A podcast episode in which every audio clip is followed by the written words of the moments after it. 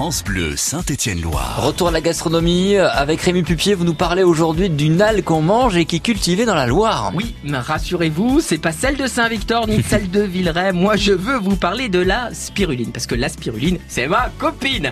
Aux origines de la vie, il y avait déjà de la spiruline, mais en tout cas, aujourd'hui, dans la Loire, nous avons à Savigneux Noémie. Noémie allemand, elle vient juste de se lancer dans la culture de la fameuse spiruline comment et pourquoi la consommer, comment fait-elle pour la produire, qui la consomme, une production locale, écologique et de qualité. À Savigneux, la spiruline est cultivée dans une eau contrôlée, riche en minéraux pour lui apporter ses besoins de développement naturel. L'entreprise de cette toute jeune agricultrice est la première dans la Loire, s'appelle les algues du forêt. De la production au séchage, à l'emballage, puis à la vente, tout est fait directement par Noémie, la cultivatrice. La spiruline c'est sans pesticides, sans fongicides, sans herbicides, sans OGM, pour un résultat sans conservateur ni additifs. La serre qui abrite les bassins n'est pas chauffée, ce qui permet de respecter le cycle naturel de cette micro-algue. Après avoir été récoltée, la spiruline est séchée à basse température. C'est la garantie pour préserver toutes les qualités de cet aliment à la richesse exceptionnelle. Mais la spiruline, qu'est-ce que c'est?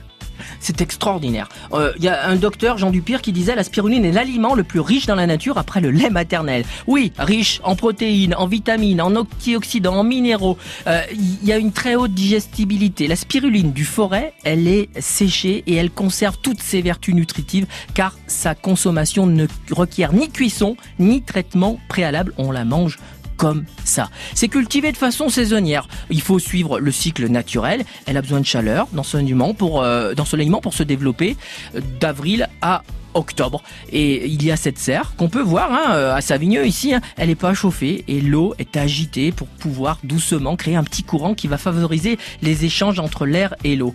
On la récolte par pompage sur une toile de filtration, on la presse, euh, on, on, illumine un maximum d'eau et ensuite on la met en forme, sous forme de petits filaments qui sont étalés sur une petite clayette puis mis au séchoir. On la met au séchoir, à l'abri de la lumière, et on la conditionne dans des boîtes ou des sachets.